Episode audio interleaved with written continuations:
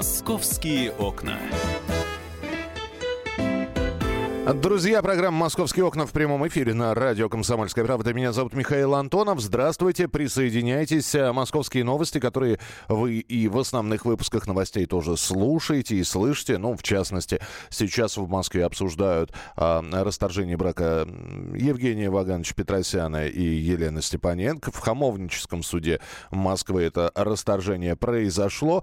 Также давайте быстро о погоде, как мы это традиционно и рассказываем в самом начале начале минус 2 сейчас э, в Москве, завтра плюс 2 и снег, и послезавтра плюс 1 и снег. В течение всей недели ожидаются небольшие снегопады, если это так можно назвать. Ну, даже так, легкое падение снега в течение всей недели. Температура не будет подниматься выше 1 градуса тепла. А на следующей неделе мы уже увидим такие минусовые показатели, как минус 3, минус 5.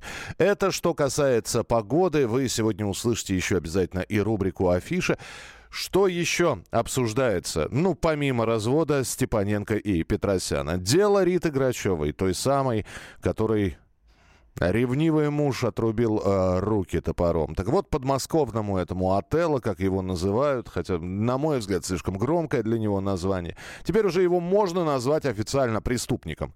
Преступником назвал его суд и приговорил его. А вот какой мере, давайте мы узнаем у специального корреспондента «Комсомольской правды» Александр Рогоза с нами на прямой связи. Саш, приветствую. Да, привет, Миша.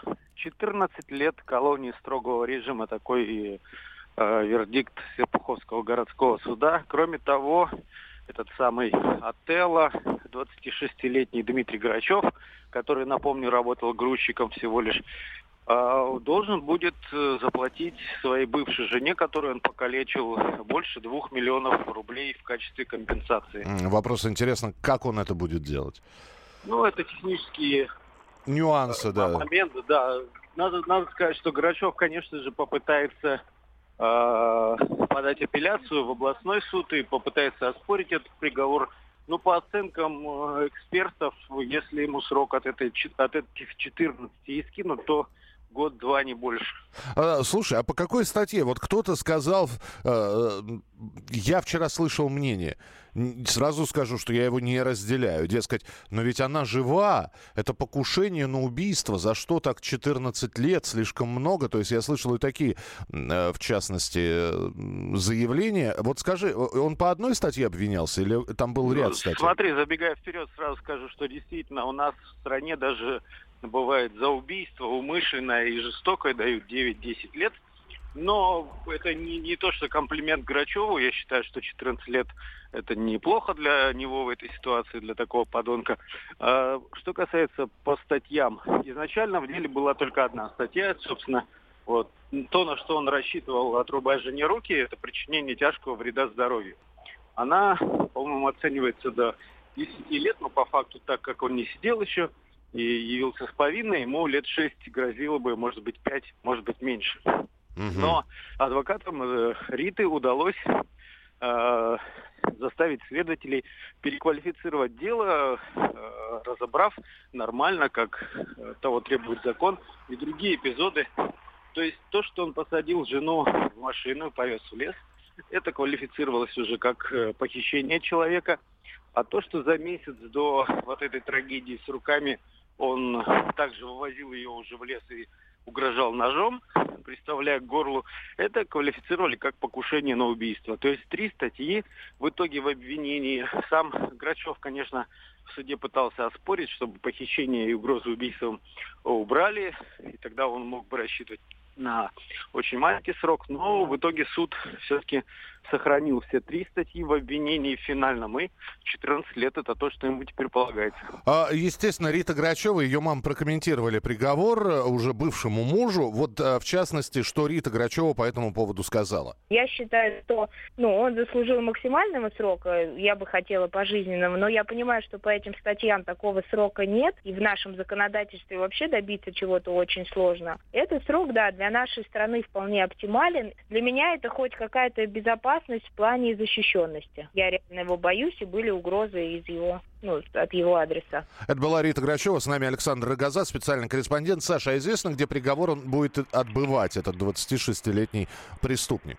Ну, как я уже сказал, приговор пока еще не вступил в силу, потому что э, по закону у него есть какое-то количество дней для того, чтобы его оспорить. Э, скорее всего, ну, я не знаю, до конца этого года успеет рассмотреть в областном суде эту историю или нет. А после этого будет решаться, куда он отправится. Я, извините, ну, тогда переформулирую вопрос. Это колония строгого режима, это да, колония строгий, посе... строгий поселения. Режим, конечно. а, строгий, строгий режим. Строгий режим, все. Понятно. Саш, спасибо тебе большое. Я напомню, Александр Рогоза ввел эту тему, писал о ней. Э, ряд статей выходил. Рита к нам приходила э, в эфир, э, рассказывала об этом происшествии. И, кстати, нужно сказать, что в частности мама Риты говорит о том, что приговор мог бы и не быть таким строгим, если бы не широкая огласка, которая получила эта история. А действительно, ну, слушайте, ну, преступлений в городе, в, только в Москве, я уж не говорю про страну, совершается огромное количество. Огромное количество. Вот это вот преступление выделялось из массы похожих или подобных, когда муж э, в общем-то, издевается над женой э, цинизмом, да, когда взяли и отрубили руки. Ну, конечно, такого еще никогда не было. И вот, в частности, мама Ариты Грачевой, вот что она нам, нашей радиостанции, в эксклюзивном интервью э, сказала о приговоре. Могло быть меньше. Если бы все вместе не поддержали нас, и журналисты, и юристы, могло быть меньше. Да, он не признает похищение и угрозу жизни, он не признает.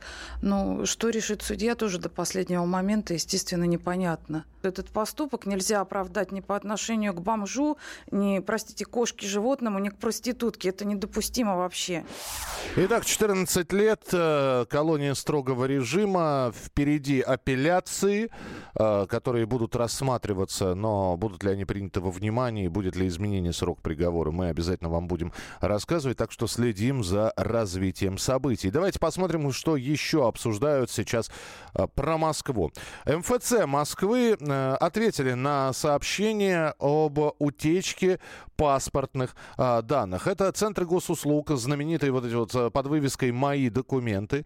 Значит, э, они опровергли информацию средств массовой информации о доступе к персональным данным в компьютерах МФЦ. В частности, сказано, я попробую сейчас весь этот канцеляризм свести к минимуму, который прислан из пресс-службы центров «Мои документы». Буду, извините, по ходу редактировать вот то, что они написали. Э, значит, мы осуществляем обработку персональных данных в строгом соответствии с федеральным законом таким-то, таким-то, таким-то и другими нормативными актами Российской Федерации в рамках оказания государственных услуг таких-то, таких-то, таких-то. На сайте одной из газет был опубликован... Я сразу хочу сказать, что это не газета «Комсомольская правда». На сайте одной из газет был опубликован материал паспорта общего пользования, в котором говорится, что на компьютерах в зоне электронных услуг центров на Москве можно найти сканы паспортов и других документов. Информация, в каких конкретно центрах госуслуг сотрудники издания обнаружили персональные данные отсутствие. Мы выступаем с официальным опровержением. Вот, в частности, что говорится по этому э, поводу. Последим за тем, как развивается эта ситуация. А, ну и э, что еще, опять же, обсуждается в Москве? Э, о том, что погода сегодня переменная облачность, это я уже говорил. И взрыв на Нагорной улице в квартире, в которой пострадало два человека. Так вот, сейчас оперативники разбирались с этим взрывом. Вот когда произошел он, он. А, сначала испугались, что это снова газ или еще что-то. Так вот, а, хлопок в многоэтажном доме на юго-западе Москвы мог произойти во время изготовления наркотиков. А, не два, уже три человека, как сообщается, пострадали в результате взрыва неустановленного вещества в квартире 14-этажного жилого дома на Нагорной улице. Мужчина изготавливал в квартире наркотики. При смешивании компонентов произошел хлопок газовоздушной смеси. В настоящее время полиция устанавливает все обстоятельства произошедшего. Мы продолжим. Оставайтесь с нами. Присылайте свои сообщения, если хотите что-то прокомментировать. 8967 200 ровно 9702. «Московские окна».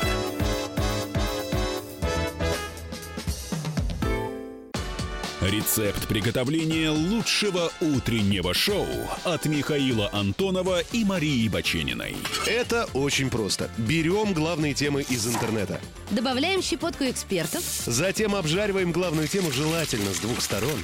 Периодически приправляем все это мнениями слушателей. Иронию и сарказм добавляем по вкусу. Наслаждайтесь. Утреннее информационное шоу «Главное вовремя» с Михаилом Антоновым и Марией Бачениной. Слушайте по будням с 7 часов утра по московскому времени.